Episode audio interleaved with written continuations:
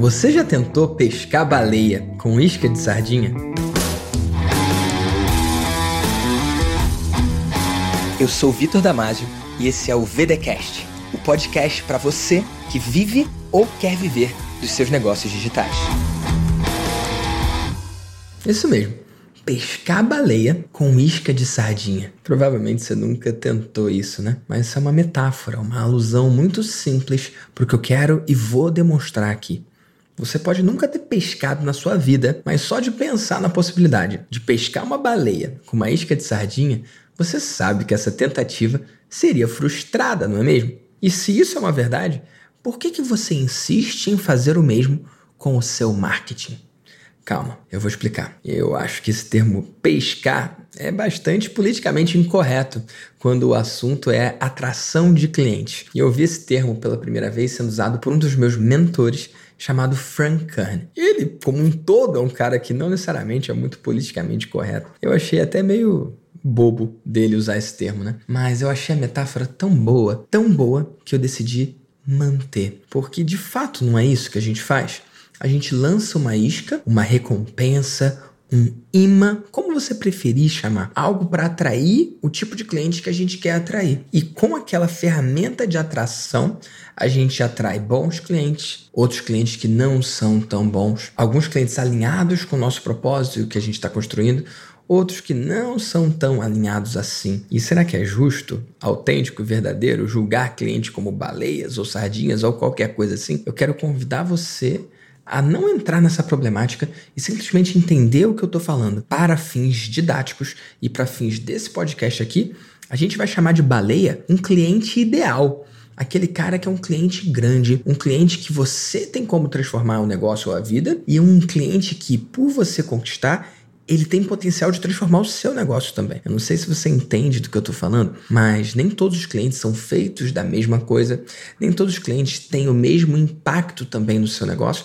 assim como você não tem o mesmo impacto na vida de todo e qualquer cliente. Faz sentido? Então, para fins didáticos, aqui nesse episódio desse podcast, quando eu falar cliente baleia, você vai entender seu cliente ideal, aquele que mais vai fazer diferença para o seu negócio e que você mais vai fazer diferença para o negócio e para a vida deles. Faz sentido? Já o cliente sardinha é aquele cliente ali que não vai fazer muita diferença. E sim, se você está em campo, se você tem cliente, você sabe que essa distinção existe sim. Eu acho que é um pouco de material aí para os haters falarem mal, mas eu acho que a pessoa certa vai entender do que eu estou falando. E se você leva essa metáfora para o entendimento, o que seria então pescar uma baleia com isca de sardinha? Ora, é nada mais, nada menos do que a maioria das pessoas fazem o tempo inteiro no Instagram.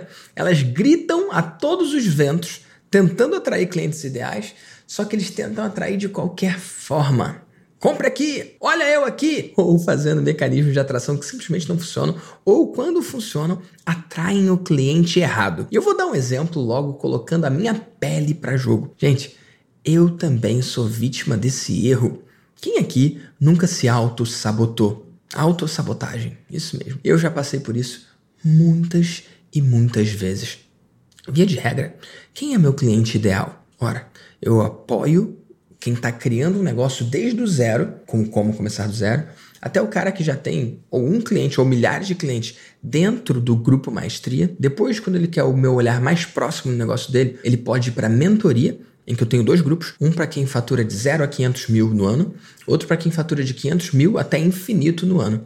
E eu ainda tenho um outro grupo, mais seleto e mais restrito, chamado Mastermásio, para quem fatura sete dígitos ou mais e está focado no legado e na contribuição que o seu negócio é para o mundo. Ora, se eu ajudo o cara do zero até o infinito, se eu tenho clientes desde o cara que nunca vendeu nada até quem vendeu mais de 200 milhões no ano passado, quem é meu cliente ideal? É uma verdade que eu consigo atender todo mundo com igual facilidade?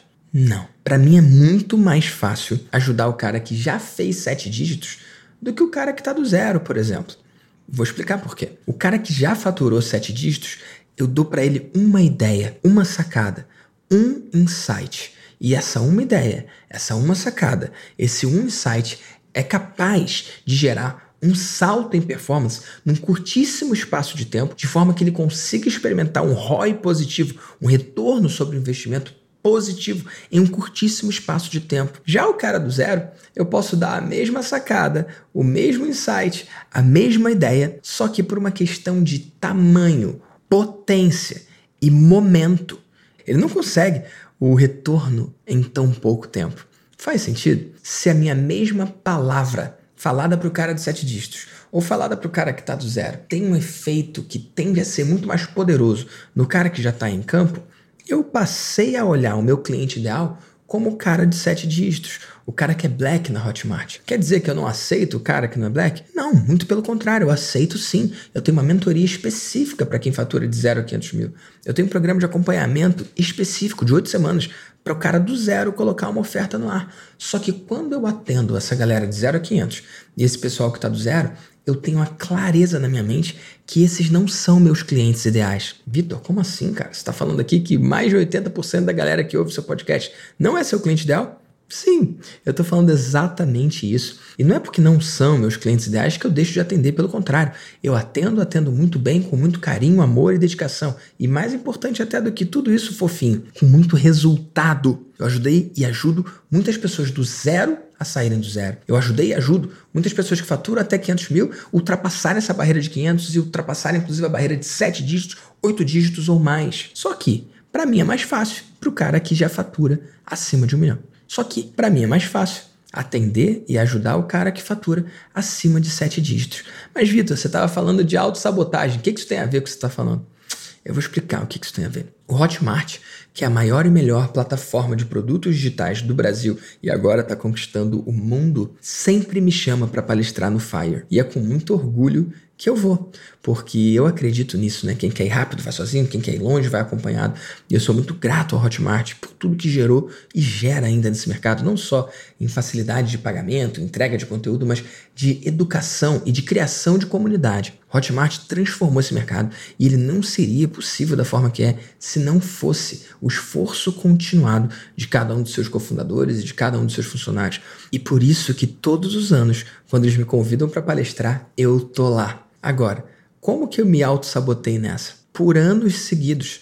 A minha palestra lá foi uma palestra iniciante. Por anos seguidos, a minha palestra foi algo bem para quem estava no início mesmo. Por quê? Porque eu olhava a audiência, olhava quem estava do outro lado e via que se eu fizesse algo para o cara mais do início, mais pessoas poderiam aproveitar o que eu ia falar. E eu sou um pouco apaixonado por esse cara do zero, porque eu acho que o salto de um milhão para dois milhões ele é menos significativo do que o cara que está do zero e no online vê uma possibilidade, faz uma oferta e de repente a vida inteira está diferente. Então eu sou um pouco apegado e apaixonado por esse tipo de transformação. Então por isso que em vários dos anos que eu palestrei lá, eu foquei uma palestra para iniciantes. Nesse último ano, a gente não teve o Fire, né? Porque o corona não deixou e a quarentena impediu isso. Mas no ano anterior, pela primeira vez, eu escolhi fazer uma apresentação que focasse não só no cara iniciante, mas principalmente no cara mais avançado.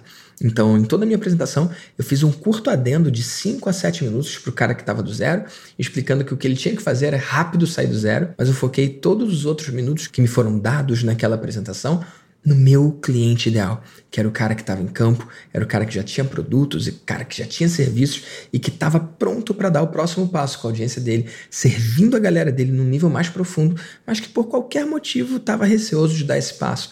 Eu mostrei para eles como que era possível oferecer um novo produto para sua mesma audiência, como era possível oferecer uma mentoria ou um programa de acompanhamento mais próximo, com um ticket 5, 10, 20 vezes maior, e como que qualquer pessoa consegue fazer isso sem muita preparação. E de todas as palestras que eu fiz até hoje foi a melhor naquele palco ali e não por acaso foi votada a melhor palestra daquele palco. Teve gente que ficou de fora e no final o pessoal aplaudiu de pé. E eu não falo isso para me gabar, apesar de sim eu ficar muito feliz com esse resultado.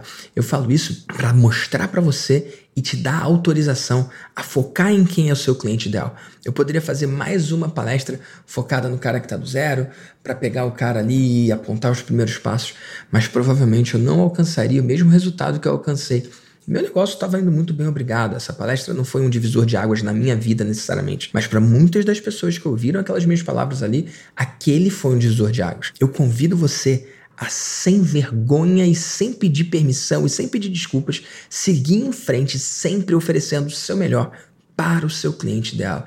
É muito pouco provável que você consiga atender ao mesmo tempo, com igual qualidade, o cara que é o seu cliente ideal e o cara que é mais ou menos ideal. Eu não sei se você está entendendo. E eu quero trazer aqui para você dois exemplos que surgiram na mentoria, em que você vai entender na prática esse lance de pescar baleia com isca de sardinha. Alguns anos atrás, entrou na mentoria uma menina que era lançadora. Ela lançava um expert na área de finanças. E ela chegou com uma reclamação: Vitor, eu não sei o que acontece, mas eu só atraio o pior tipo de cliente que eu posso ter. O cliente que eu mais ajudo é o cara que investe sete dígitos ou mais. É o cara que já está nessa há algum tempo e que não está para experimentar para ver qual é. É o cara que está decidido e que já entendeu que investimento é algo para a vida. Então esse é o cara que eu melhor posso ajudar. Só que eu fico atraindo o cara que é iniciante, o cara que está super no começo. E eu virei para ela e falei assim: então tá bom, deixa eu ver o tipo de conteúdo que você tem feito. E aí a gente entrou no canal do YouTube dela e adivinha um dos vídeos que tinha lá. Como investir seus primeiros mil reais. Sério, como investir seus primeiros mil reais? E tava lá um vídeo bem detalhado explicando tantos por cento ali, tantos por cento aqui, e faça assim, faça assado para investir os seus primeiros mil reais. Ora, porra. Ela mesmo falou que o cliente ideal é o cara que investe mil vezes mais do que esse cliente que ela tá focando com aquele conteúdo. Eu sugeri que ela só mudasse o título daquele vídeo. O vídeo em si estava bom. Ela podia inclusive manter as porcentagens, X% aqui, X% ali, só que o título daquele vídeo tinha que ser Como investir os seus primeiros um milhão de reais. Faz sentido? O mesmo conteúdo, a mesma duração, o mesmo teor, focado num cliente completamente distinto. E olha, não deu outra. Foi a prescrição mais simples, mais rápida, mais fácil dela implementar no negócio dela e no dia seguinte ela já estava atraindo clientes melhores. Ora, olhando para o caso dela, fica óbvio o erro que ela estava cometendo, né?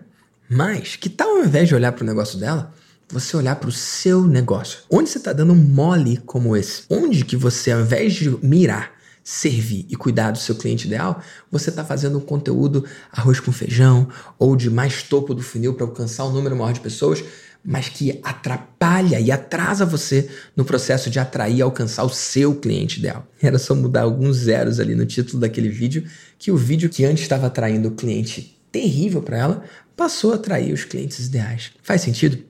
Vou dar outro exemplo aqui. Marcelo Germano, grande amigo pessoal meu, membro da mentoria, está no terceiro ciclo da mentoria, fez a imersão Única Coisa. Essa imersão Única Coisa é uma imersão que eu faço exclusivamente para negócios de sete dígitos de faturamento e que tenham múltiplas ofertas.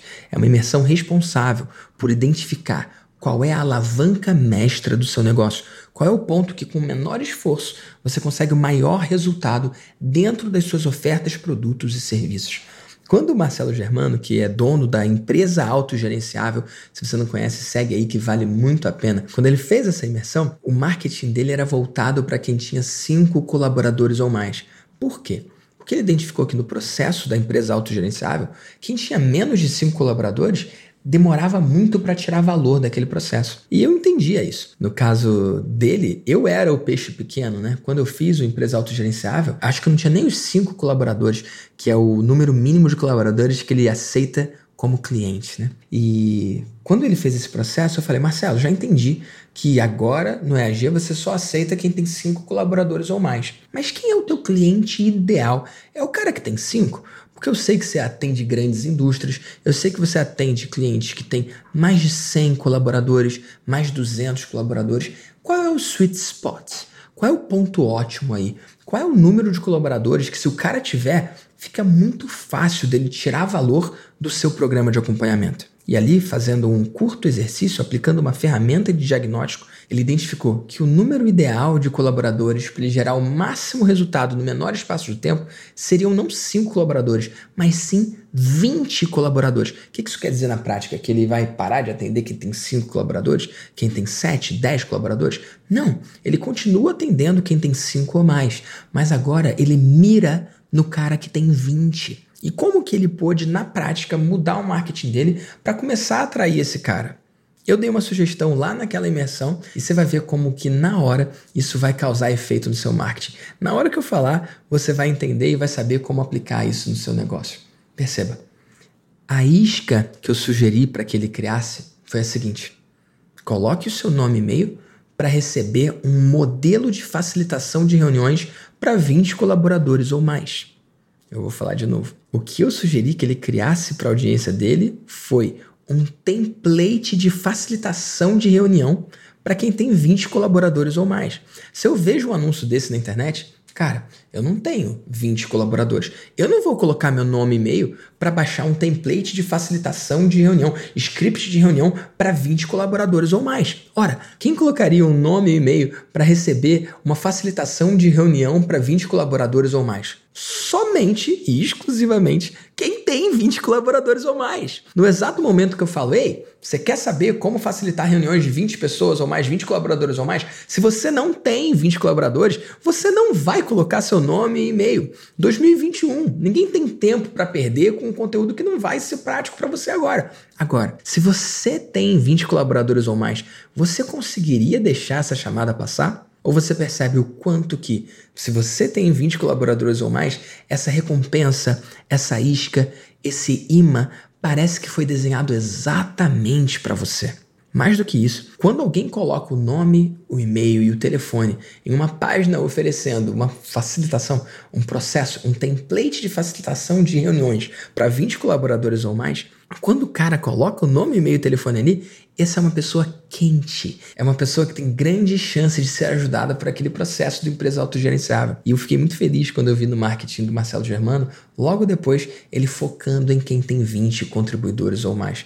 Uma pequena mudança no marketing que pode gerar uma grande transformação nos resultados. Faz sentido? Eu vou dar um outro exemplo aqui agora, dessa vez comigo. Eu tenho uma comunidade de empreendedores digitais do bem chamada Grupo Maestria. Enquanto eu gravo esse podcast, a gente tem mais de 1.500 membros. Para quem é uma maestria?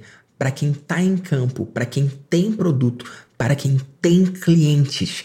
Em outras palavras, para quem não é o maestria, para quem está do zero, para quem está divagando, para quem está pensando o que, que vai construir, o que, que vai criar. Se o cara já criou, ele tem produto, ele tem cliente, não importa se é um cliente, como o Túlio. O Túlio, quando entrou no maestria, ele só tinha um cliente. Hoje, aplicando o que ele viu lá, ele tem milhares de clientes. Desde o cara como o Túlio, que quando entrou tinha um só cliente, até caras como o Mairo, que quando entrou no Maestria já era detentor do recorde de lançamento do Brasil. Não importa se você tem um cliente ou milhares de clientes, se você é um empreendedor digital do bem, o Maestria é o seu lugar. Agora, sabe que isca que eu criei para atrair a pessoa para o Maestria? Lembra, eu quero excluir quem não é meu cliente ideal. E nesse caso, quem está do zero, quem ainda não tem produto e não tem cliente. Ora, eu cuido do cara que está do zero? Sim, no como começar do zero, mas certamente não no maestria.